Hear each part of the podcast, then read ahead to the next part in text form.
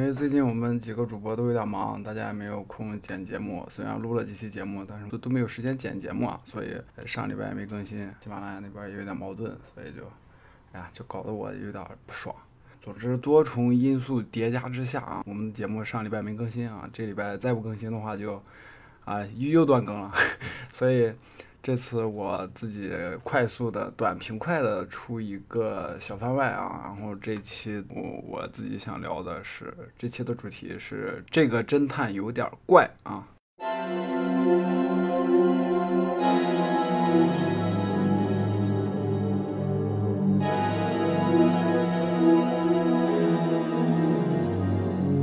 这个内容是我。以前上班的时候，我们公司部门里面内部分享会的时候，我分享的一个 PPT 啊，我现在来做成咱们这期节目。这个标题是“这个侦探有点怪”，这个“怪”是怪怪谈的“怪”。为什么这么说呢？因为这期我想聊的这个侦探是日本著名推理作家荆棘夏彦笔下的主角荆棘堂。他的原著小说我没有看过，啊，我是看的他的改编漫画。荆棘夏彦的小说它是有改编漫画，也有改编动画。改编动画是。是王两之侠是改编成了动画，好像是 clamp clamp 做的人设啊，一零年左右拍的动画吧。那个动画我看了一下 O P E D，但是我没有看啊。我是从王两之侠这个系列漫画入坑的，就是他的他的改编的漫画啊，特别精彩。然后我就一口气把他的当时能看的所有的都看了，就是能能漫画化了的经济下咽的所有的呃作品我都看了。特别好看，这个系列的漫画的原作是金鸡夏彦，作者是叫治水，那个日本的片片假名还是平假名，我不会念啊，好像是个女性作者，很厉害，就是啊，也是她的笔笔笔法这么细腻，然后就可以把金鸡堂画的这么帅啊。好了，那我们就正式开始这期的节目吧。然后我们说到侦探的时候啊，大家耳熟能详的，像日本漫画里面的一些名侦探啊，呃，比如。大家最知名的，是吧？对吧？江湖传柯南，死神小学生，万年小学生啊。然后现在已经是吧？嗯，青山刚昌的部分，我们留到柯南那期节目再聊吧。反正柯南是肯定要做的。然后，呃，名侦探柯南里的柯南，嗯，工藤新一，然后还有服务平次、白马探这些。啊，另外还有我自己看过的，我这里我这里说的只是我自己看过的啊，还有你像那个《神通小侦探》加藤元浩的《神通小侦探》里面的那个，就是他他的名字好像叫 QED，就是大写的 QED，就是呃问题解决，主角登马响，小田健老师当时为了跟《江户川柯南》。名侦探柯南对标，然后创作的一个侦探叫做木偶师佐进啊，这个我没有看过，我只是了解。再往前就是更知名的金田一，对吧？呃，金田一是少年少年侦探金田一事件簿，金田一事件簿啊，是世界部啊，这个这个发音，金田一一啊，这这里说一下，金田一的名字叫做金田一一，就是他姓金田一，然后他的名字叫一，就金田一一，他的爷爷我记得是金金田一耕助吧。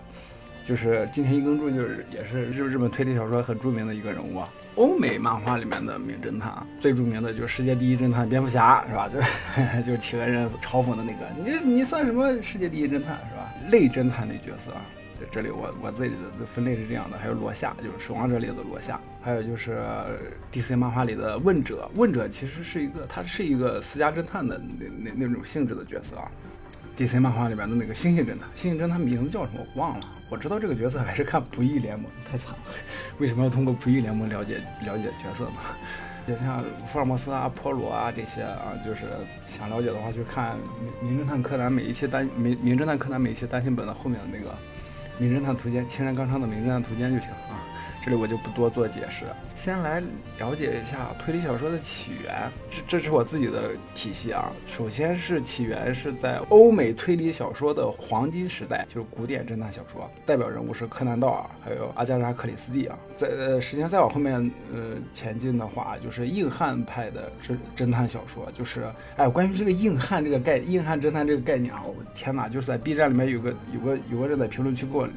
使劲的跟我说，哎呀，他觉得七宗罪跟蝙蝠侠七七蝙蝠侠继承继承了七宗罪十二宫什么的好多东西，然后我我当时，啊，你你可以，我当时跟他叭叭叭叭说了一大堆，然后最后我说你你你不了解蝙蝠侠这个人物，要不然你了解一下再去说这些，然后他说，哎呀这，然后他就就哇又回了一大堆，我靠，脑子当时爆炸，真的就是啊，因为在 B 站粉丝少，我也没有怼他，就是算了，就就我也不理他了。啊，就是就就关于这个硬汉侦探这个东西啊，咱们中国人跟国外的欧美的那边人的理解其实不一样的，就是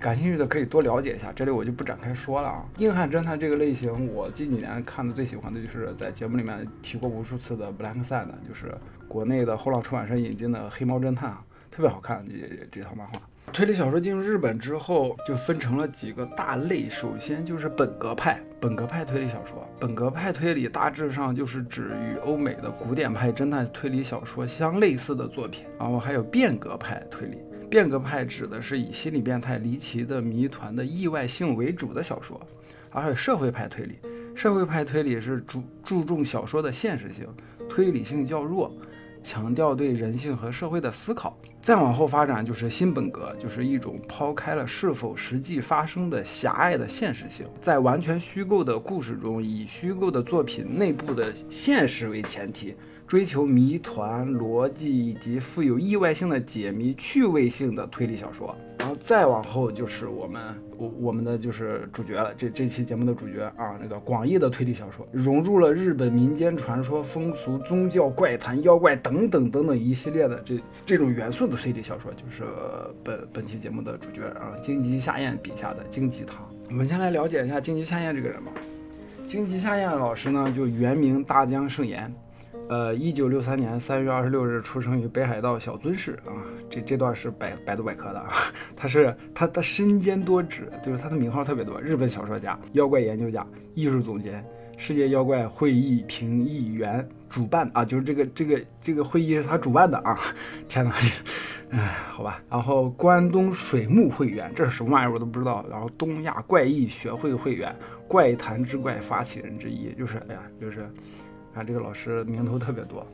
啊，他的主要作品是《百鬼夜行》系列长篇集，他的主线作品是《孤火鸟之下》，《孤火鸟之下》是一九九四年九月份出版的，然后他的电影版是二零零五年七月十六日上映，然后《魍魉之匣》，《魍魉之匣》的漫画版就是我入坑金鸡夏彦的这个作品啊，然后他是写于一九九五年一月，电，然后他的电影版是二零零七年七月二十二日上映，哦，对，他的动画《魍魉之匣》的动画版是二零零八年十月份开播，已经是。啊天哪，是是十四五年前了，好遥远。还有《狂骨之梦》是写于一九九五年五月，《铁鼠之砍》。我看看这个字念啥？妈的，对，它是“砍”这个字儿有两个读音，一个是“砍”，一个是“剑”，然后它两个意思不一样，它两个读音的意思不一样。然后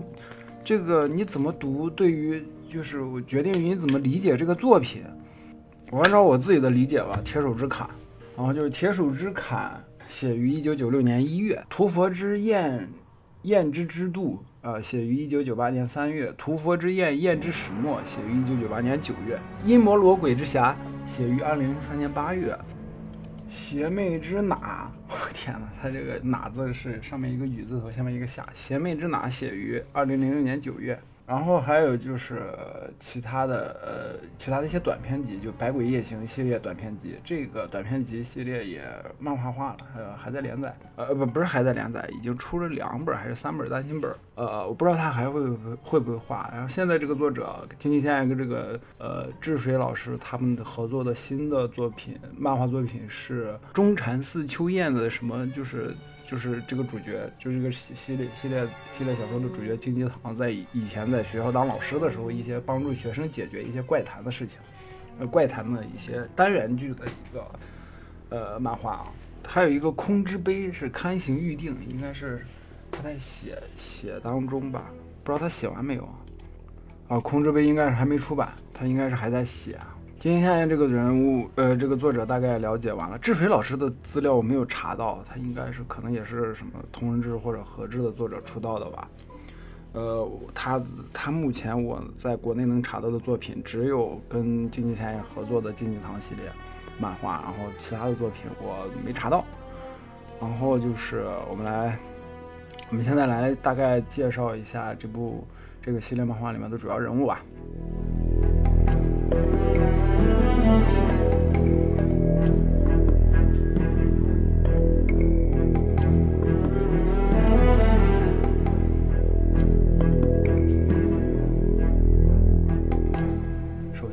是主角金鸡堂啊，金鸡堂，呃，是他的称呼，就外表外外面的人对他的称呼啊。然后，但是呃，他的本名叫中中禅寺秋彦，他是经营一家旧书的书店，他的店名叫经济堂。因为他的店名叫，因为他这个旧书书店的店名叫经济堂，所以大家称他为经济堂。然后他他擅长的是驱魔，其实他的本质是阴阳师，他不是侦探。然后是关口训，嗯，这个人物是经济堂的好友，他是一个小说家啊。但是我从通我看的漫画里感觉他的心理是有问题的，经常被案件中的一些妖怪，这个妖怪是打引号的妖怪困人困困扰心神。然后是。甲木精李二郎，甲木精李二郎，他是一个美男子侦探，他可以看穿人心，他有他有看穿人心的超能力，然后他又不喜欢给别人解释，所以总是做一些让人让其他人摸不着头脑的事情，就大家都不知道他在干嘛。然后就是其他的人物，牧场修太郎，他是东京警视厅搜查一科的刑警巡查部长啊，他平时总是摆出一副凶巴巴的脸，看起来似乎不是很好相处。因为他长得是一副那种大猩猩的样子啊，身体特别健壮。漫画里面他的身体特别健壮，其实他是一个淳朴天真的人，就非常有正义感的一个刑警。然后是中禅寺千鹤子，是经济堂的妻子，白皙的皮肤配上水汪汪的大眼睛，看起来颇有西洋美人之姿啊，是个品德超凡的女性。对这个性情怪癖的丈夫，平素没有半句怨怨言。她的娘家在京都，她的父母是与中禅寺秋彦的父母是熟人，将盾子就是盾子是。中禅寺的妹妹啊，将盾子从七岁起抚养长大，被墩子当做姐姐来尊敬。娘家高饼屋叫做经济堂，就是，呃，据此推测，中禅寺夫人的娘家姓可能也是经济。就是我忘了当时这这这段描述我从哪找出来的，也可能是我自己写。然后是中禅寺墩墩子，中经济堂的妹妹，与哥哥年龄相差悬殊，现年大概是二十二十三四岁。就因为不同的作品里面墩子都有出现，有时候她是中。中学女生，有有时候她是高中生，有时候又是报社的记者，已经工作了。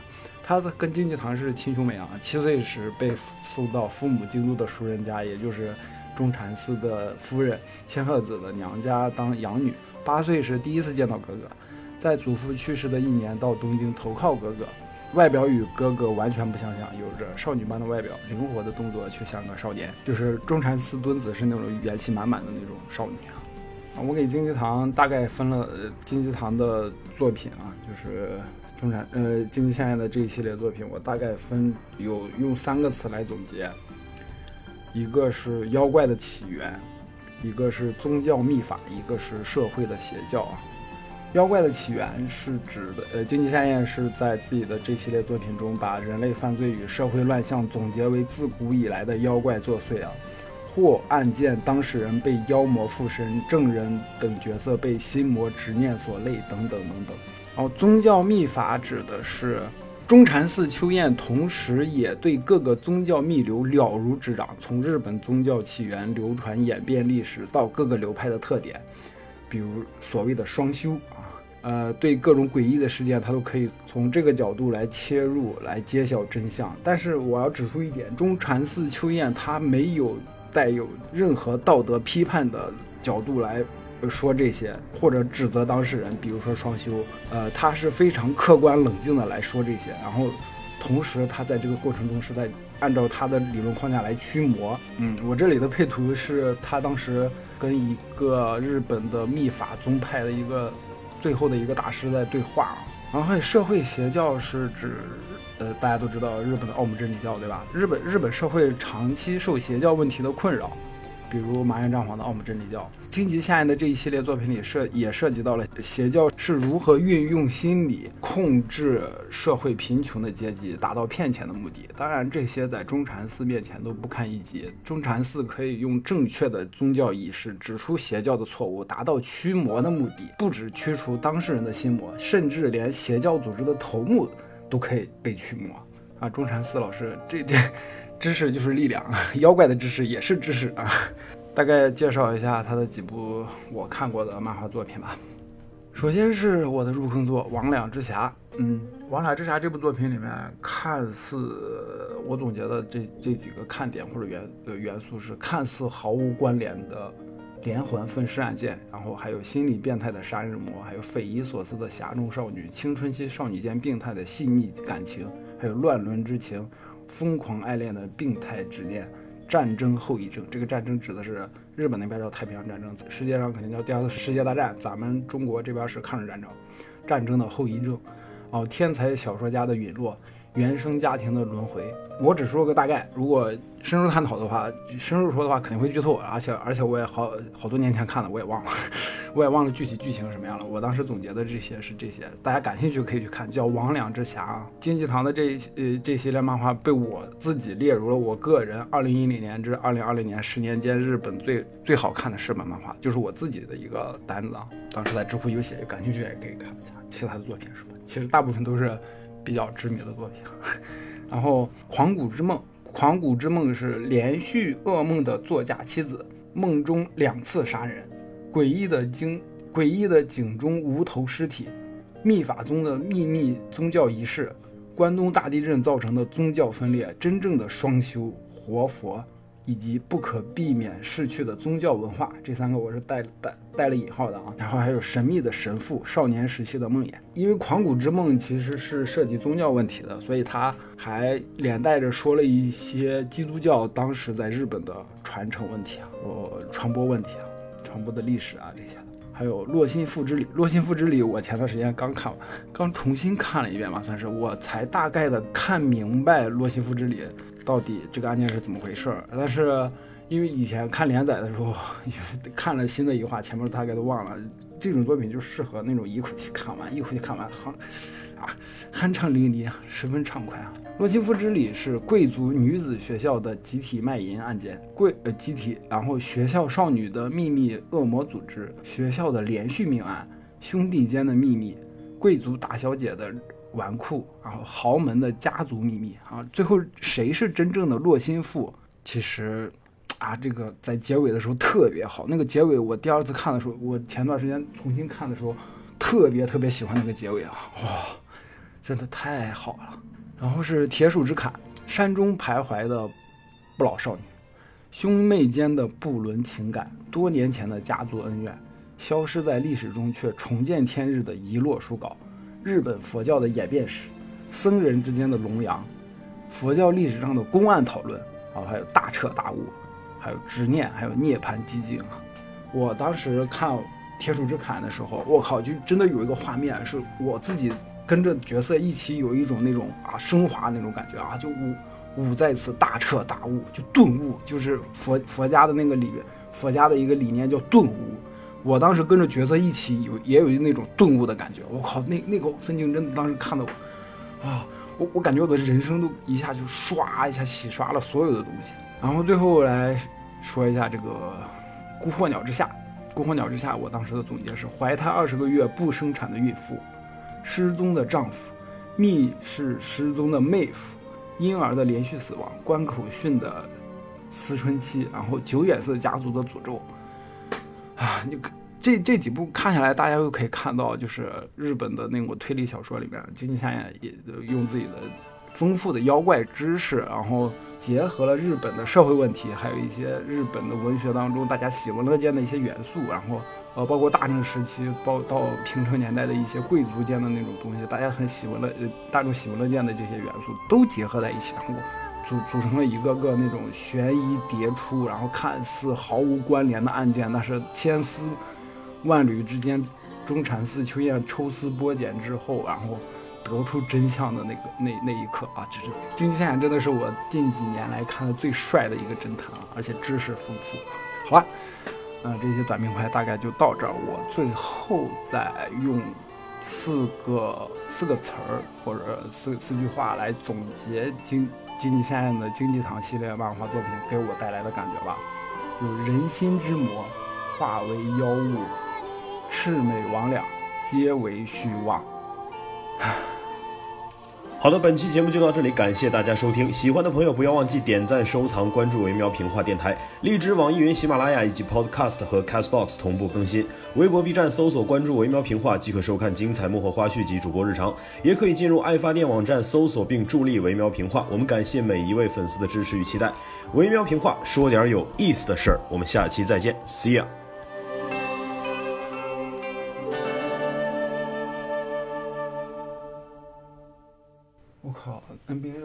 私聊这个就剩三分钟了，就剩四分钟了，我我